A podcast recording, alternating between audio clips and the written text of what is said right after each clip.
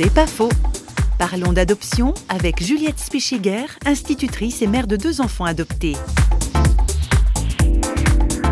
On a eu beaucoup de chance, c'est-à-dire que pour notre première adoption, ça allait une année. C'est relativement court. Notre cœur, il était déjà tout plein de cet enfant. Et il y avait des moments de, de réjouissance énormes, mais il y avait aussi des moments de doute.